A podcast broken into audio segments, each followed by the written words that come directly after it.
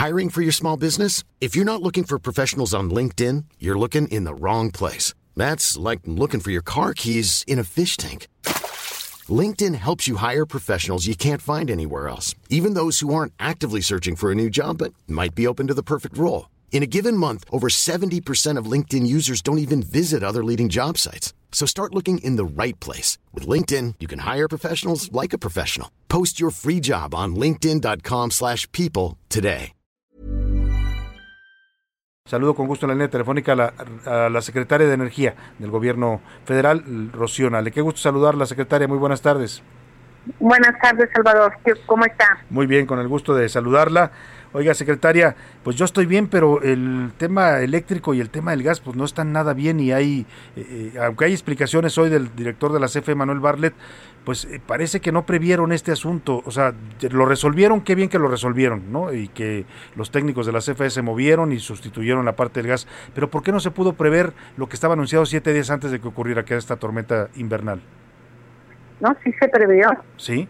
Hoy avisó el presidente, nosotros desde hace ocho días, el jueves, nosotros desde hace ocho días, el jueves, eh, la Comisión Federal de Electricidad, CEMEX, CENACE, CENAGAS, eh, la propia Secretaría de Energía, estuvimos en un trabajo coordinado y hoy en la mañana lo explicaron muy bien, muy, muy bien los técnicos de la Comisión Federal de Electricidad, explicaron la línea del tiempo, cómo nos fuimos preparando para la tormenta invernal y cómo se resolvió. Eh, parecería una cosa, porque estamos acostumbrados a tener excelente calidad de electricidad y la seguimos teniendo.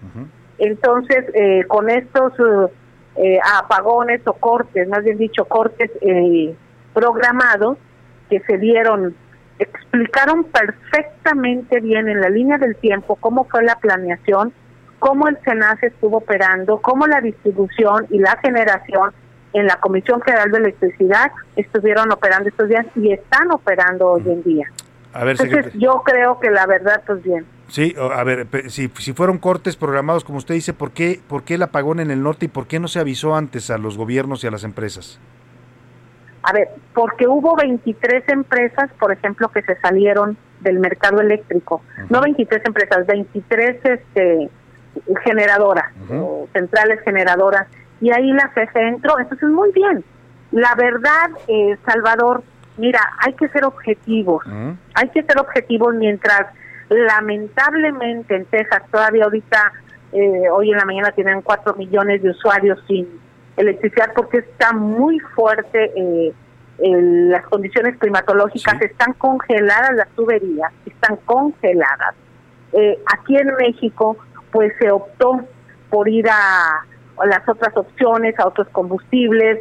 A la CFE actuó excelente, excelente y ahí están los resultados. Entonces yo creo que es mejor ver el por qué sí al por qué no. Okay. este gobierno está resolviendo, este gobierno trae una planeación, trae una programación que a lo mejor algunos pues no están de acuerdo y es respetable, pero nosotros estamos aquí para darle suministro y servicio básico a la población y eso estamos haciendo todos los días. A, mí me cuesta entender por qué si estaba planeado y estaba previsto, tuvimos un apagón de casi dos días en, varios estados del, norte, ¿no? ¿no? No lo logro entender. Pues, a ver, no, pues sí, a ver, claro que te lo explico. Lo dijeron hoy en la mañana y no fue de dos días.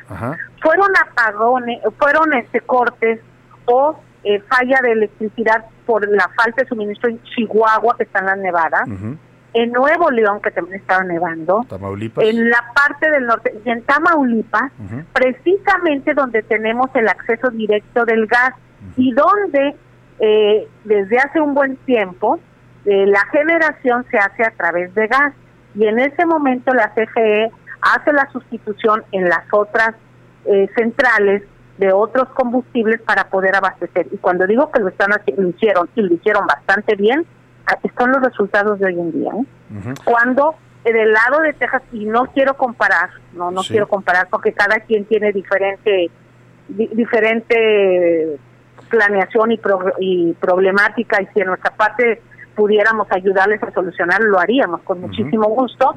Eh, cuando del otro lado todavía tienen problemas muy severos. Aquí en México ya se resolvió y estamos en eso porque está una tormenta eh, la número 36 ahorita ya entró en curso. Pronosticada. Y este, exactamente, y entonces estamos en alerta. Ahora, secretaria, si ya está resuelto el problema, como usted nos dice y como lo informaron en la mañana los técnicos de la CFE, ¿por qué el presidente nos pide a los mexicanos hoy que disminuyamos el consumo de energía en la medida de lo posible en las horas pico? Porque el gas que viene de Texas no trae, no está fluyendo en las cantidades que nosotros este, necesitamos. Claro. La CFE tuvo que traer barcos eh, de gas LP que llegan a Altamira y que llegan a Manzanillo. Por eso es que estamos pidiendo el apoyo solidario mientras dura esta tormenta invernal, para que posteriormente el gas, que ya tenga las condiciones de fluir de Texas hacia acá, continúe con normalización. Yo creo que no es tan difícil de entender eso. No, no es difícil. Eh, lo que sí cuesta trabajo entender y yo cuestionaba es, eh, nos piden el apoyo solidario ahora nosotros, pero cuando empezó la crisis económica por la pandemia, la CFE dijo, ni un peso se le va a condonar a nadie, dijo el señor Bartlett, en las tarifas eléctricas. Se está pidiendo la solidaridad en el ahorro eficiente de energía. No se les está pidiendo a la población y a la comunidad que se queden sin nada, que, eh, que sí, todo el mundo. Exactamente, es un apoyo solidario de la comunidad, porque yo en este momento ahorita estoy en Tabasco y aquí no tenemos problemas de electricidad, pero yo no quiero que por un eh, falta de, de capacidad al ratito en Chihuahua tengan un problema. Entonces, el apoyo solidario es eso, ¿eh? Es obligatorio y eso los mexicanos estamos acostumbrados a ello. Ahora, secretaria, el, el, tema del gas, usted ya lo mencionaba, estamos padeciendo esto porque no puede llegar gas de Texas y ha dicho el gobierno, lo dijo el presidente, lo reiteraba hoy Manuel Barlet, que, esto es porque les heredaron una dependencia total del gas de Texas. Eh, eso me queda claro que fue decisiones de otros gobiernos, pero ¿por qué en dos años no hemos avanzado en otras fuentes de abastecimiento de gas? ¿Por qué no, no estamos explotando gas en México? El presidente dice que tenemos mucho gas aquí también. Y la primera pregunta y la otra, ¿por qué no tenemos terminales de almacenamiento de gas? Si tuviéramos gas almacenado no, no estuviéramos padeciendo esta situación. Yo creo que no escuchó usted bien, Salvador, cuando explicó eh, la CFE que incluso, primero, no todos los países tienen almacenamiento de gas. Vamos a empezar por ahí. Son muy pocos. ¿Se puede almacenar? Sí, sí se puede almacenar. Ahorita todos los ductos o muchos ductos se tienen en este momento como almacenes. Ahí, ahí está una parte, lo explicó muy bien eh, Miguel Reyes, como una parte de los ductos que vienen del norte hacia acá, que no, que, está congelado, está actuando incluso hasta como almacenamiento. O sea, primero. Mm. Segundo, yo creo que usted va en una referencia a una carta que ha circulado. Aquí todo el mundo puede opinar, pero la planeación y el balance se lleva en la Secretaría de Energía. y también, y también eh, mostró hoy en la mañana la CFE un comparativo de cómo cada país fija su respaldo. Y si nosotros en México se le apostó en gobiernos anteriores al respaldo al 100% en gas y otros países tienen su respaldo en otros combustibles, bueno, nosotros tenemos que fijar el respaldo en lo que tenemos. Y en eso estamos trabajando. El PRODECEN se publicó el 31 de enero, cada año se publica el programa de planeación del Sistema Eléctrico Nacional y el 31 de mayo de este año vamos a tener que actualizarlo, se actualiza cada año. Entonces ahí vamos con la planeación, la modificación y cada vez que lo publicamos entonces siempre estaba esta crítica, ¿por qué? ¿Por qué no están diciendo más eólicos, más solares? Porque estamos optando con una planeación. Creo, creo yo sí. eh, que hay que hacerle el reconocimiento merecido a la Comisión Federal de Electricidad y a los trabajadores de que ahorita estemos al 100% en la República Mexicana los usuarios domésticos con electricidad en las condiciones climatológicas. Hoy los precios del gas y del petróleo en todo el mundo tienen una variación derivado de la tormenta invernal de Texas. Se dispararon los precios del gas. Bueno, ese es el impacto que tiene la tormenta invernal de Texas en todo el mundo. Nosotros somos los vecinos inmediatos, los socios comerciales inmediatos y hemos estado resolviendo, la CFE estuvo resolviendo de manera excepcional. A ver, secretaria, otra pregunta. Eh, ¿Por qué no se compraron coberturas para efectivamente estas variaciones tan fuertes que ha tenido el precio del gas? Pemex se cubre con seguros de cobertura para los precios del petróleo. ¿Por qué en la CFE no compraron coberturas para protegernos de estas variaciones? También desde ayer estoy escuchando eso, por Dios. Porque hay un contrato a 20 años sujeto, para empezar a 20 años sujeto ese contrato, que no lo firmamos yo, que se renegoció incluso para poder eh, beneficiar a la CFE porque estaba el contrato medio medio fuerte por otro lado. Sin embargo, tenemos eh, una una capacidad o un intercambio comercial fluido desde que entramos y no se compras eh, este seguros cada mes para eso, ¿eh? no se compra. Pero se compran anuales, Pemex compra cuando cada año contempla estos seguros. Porque aquí hay un contrato, porque aquí hay un contrato, hay contratos preestablecidos. Entonces, ¿por qué buscar el por qué no y el por qué sí cuando es excelente eh, la eh, situación que tenemos eh, ahorita? Secretaria, no es buscar, no es buscar el por qué no. El por qué no, por qué no, por qué no. son preguntas que tenemos los mexicanos. Usted es especialista en el tema, y las estamos contestando. de eso se y hoy en la mañana, perdón, Salvador, hoy en la mañana fue muy extenso, dos horas el presidente y todo el personal de CFE y el director del SENACE donde le contestaron a todos los mexicanos y les dieron la explicación, cosa que antes no se hacía y que hoy lo hacemos con mucho gusto. ¿eh? Claro, y es obligación del gobierno hacerlo, además es parte del trabajo. ahora, ahora secretaria, esta parte, usted decía un documento, no, no he visto esa carta. Ayer ah, platicamos en estos micrófonos con la subsecretaria, la doctora Lourdes Melgar, que usted sabe estuvo ahí en Energía también eh, como subsecretaria en el sexenio pasado, y ella decía que se habían cancelado algunos eh, proyectos que había para construir terminales de almacenamiento de gas. ¿Es cierto esto? ¿Se cancelaron esas terminales en este gobierno? Bueno, yo no sé, eh, para empezar, cuando yo recibí la Secretaría de Energía, yo a ella no la vi, ella no estaba de subsecretaria, estuvo en otra ocasión. cuando a mí me entregó, el subsecretario me entregó todo a un programa y este y nosotros no teníamos ninguna licitación de eso. Ok, bueno, eh, ¿cuánto nos va a costar estos barcos eh, con gas que van a traer gas licuado? Entiendo que es proveniente de África. No sé, no tengo el dato del costo, eso lo maneja CFE Energía es lo hace CFE, no lo hace la Secretaría de Energía. No, eso lo hace CFE Energía. Y secretaria, finalmente le pregunto el tema del gas. Eh, eh, ¿Vamos a tener una crisis por, por gas? Bueno, ya hay empresas, hoy estaba yo dando el reporte, seis armadoras que están eh, parando algunas, otras disminuyendo su producción, armadoras automotrices, porque dicen que no tienen gas suficiente. Sí, o sea, tanto como en Estados Unidos se han parado muchísima industria, aquí hemos estado bajando carga en mucha, mucha industria ha estado bajando carga en estos tres, cuatro días. Eso va a pasar. Eso va a pasar. Y oiga, eh, ¿prevén ustedes que pueda haber un aumento en los precios del gas después de que eh, pues de esto que estamos viviendo? No sé, no, sé, esto ni siquiera lo podemos prever porque esto es eh, pues conforme a un mercado internacional. Y fíjate que el gas se maneja en diferente, es diferente al petróleo. O sea, el petróleo eh, tiene tres, cuatro parámetros, pero están muy cerca. El gas no, el gas en Rusia, en Sudamérica, en Estados Unidos, pueden variar eh, el costo de la molécula en una forma sustancial. Entonces, eh, si por ejemplo en Estados Unidos se decidiera mantener o ellos vieran en su balance muy alta la molécula, puedes encontrar en Sudamérica o puedes encontrar en Rusia o en China o en otras partes del mundo la molécula eh, relativamente baja. Eh, en este momento, bueno, no en este momento, antes de la tormenta, el precio más bajo del gas en todo el mundo era en Estados Unidos. Sí. En este momento es el más caro. ¿20 cuántos dólares estaba? ¿1.200 dólares? No, estaba a 3 dólares el, millón de BTU.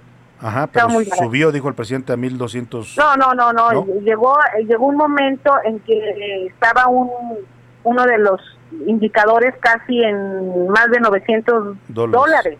Pues de 3 dólares subió a 900 dólares, o sea, una cosa nunca vista, nunca vista, por el impacto de la tormenta. Eh, secretaria, eh, el, en el tema de dos bocas, usted me, como se anda en Tabasco, nos comentaba, eh, se decretó ayer un paro de algunos trabajadores de ICA. ¿Qué pasó con esta situación ahí en la, en la construcción de dos bocas?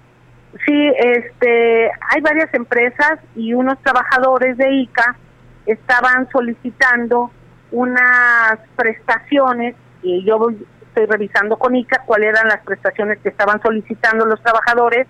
Eh, estaban pidiendo una hora para la comida y se en el contrato se establece que son 30 35 minutos para su comida a las 12 del día.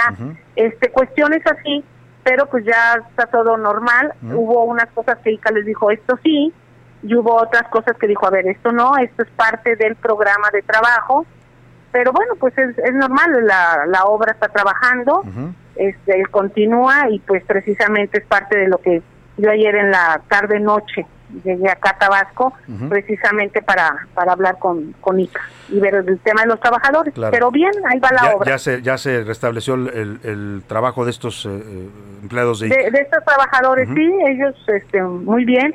Hay otras empresas que están ahí, las empresas siguen trabajando. Y bueno, aquí nosotros respetamos muchísimo el derecho del trabajador, de esta obra se tiene que hacer así, se tiene que hacer bien. Claro. Y también pues platicar con las empresas. Secretaria, finalmente para cerrar el tema le pregunto sobre eh, eh, hacia futuro. A ver, este, este por supuesto nos va a dejar lecciones, supongo que a ustedes como gabinete energético, también a los a los ciudadanos, eh, si, que estamos demasiado pues, a expensas pues de lo que pase en Texas, en Estados Unidos. Si volviera a haber otra nevada, ¿vamos a vivir lo mismo o hay algún proyecto para resolver este problema que han planteado de la dependencia del gas extranjero y no sé, para generar aquí gas? ¿Qué pasó con el proyecto de Cuenca de Burgos y todo lo que había eh, para explotar gas en México, el fracking. Bueno, yo creo que escuchamos en la mañana al presidente que lo explicó muy bien. ¿Por qué este gobierno ha decidido una política energética de ir a la autosuficiencia? Porque hemos estado trabajando en la rehabilitación de las refinerías para tener nuestro combustible en nuestra propia refinería, que dicho de paso, la refinería de Dos Bocas es una refinería de alta eficiencia energética que también ese es un tema técnico que después vamos a platicar. Claro. También que se ha estado haciendo en la CFE, en la infraestructura de la CFE, en los nuevos proyectos de la CFE, en el tipo de combustibles de la CFE, cómo hemos estado resolviendo y todo es para buscar la autosuficiencia energética y el adecuado balance en la matriz energética quienes eh, voltearon y cambiaron incluso la infraestructura para una matriz energética dependiente, pues eh, creo que, que no era lo acertado. Nosotros vamos a dejar una matriz energética de autosuficiencia porque es lo que hacen todos los países, todas las potencias sobre todo, lo que hacen y en eso estamos trabajando para ah. ustedes y para toda la comunidad. Ahora, esta matriz de autosuficiencia incluye eh, un viraje a energías eh, alternas porque hoy pues nos estamos viendo afectados también por depender de una sola fuente de, generación de energía. a la, lo que cada país es lo que tiene. O sea, eh, pongo yo por ejemplo, fíjate, la India y China su respaldo grandísimo lo hacen con carbón que es lo que tienen, tienen muchísimo carbón. Y la tecnología ha avanzado, ha avanzado a tal grado que hay filtros eh, de lavado y otros filtros donde capturan las emisiones para tener reducciones de contaminación muy significativas. E, esto también de satanizar a las fósiles, de satanizar también hay un avance en la tecnología. Sin duda. Eh, si bien es cierto que las intermitentes, la, la eólica, este, son muy muy buenas este, y que son intermitentes, eh, hay que también ver el otro lado, sobre todo para mantener la confiabilidad y seguridad del sistema eléctrico. Porque usted decía, lo que tiene cada país, bueno, tenemos el sol más fuerte quizás en, en muchas partes del mundo, tenemos viento, tenemos agua, tenemos geotermia. La pregunta es si vamos a seguir solamente dependiendo de los fósiles, porque eh, hacia allá parece ir orientada la política energética. No, bueno, nosotros tenemos que tener lo que tenemos para nuestro respaldo, porque la solar pues nada más nos da unas cuantas horas al día, este eh, en electricidad. Ahorita, fíjate, yo ayer vi una fotografía impactante en Texas de un campo solar completamente eh, nevado, congelado, no hay nada. Bueno, pues esa es una parte de todas las energías son buenas, no hay que satanizar a ninguna. Es el adecuado balance energético. Y eso es lo que estamos haciendo. Muy bien, pues secretaria Rocío Nale, la verdad gracias por platicar con nosotros y de verdad no es un tema de negatividad, es, no las dudas que nos expresa la gente y que de verdad pues muchos mexicanos queremos tener claridad con esto, aunque hayamos no visto la mañanera, pues usted ya nos, nos eh, confirmó aquí varias de las cosas que está tomando y haciendo este gobierno. Le agradecemos mucho, secretaria, haber podido conversar. No tiene nada que agradecer, somos funcionarios y estamos para servir. Muy amable, gracias a la secretaria de Energía, Rocío Nale.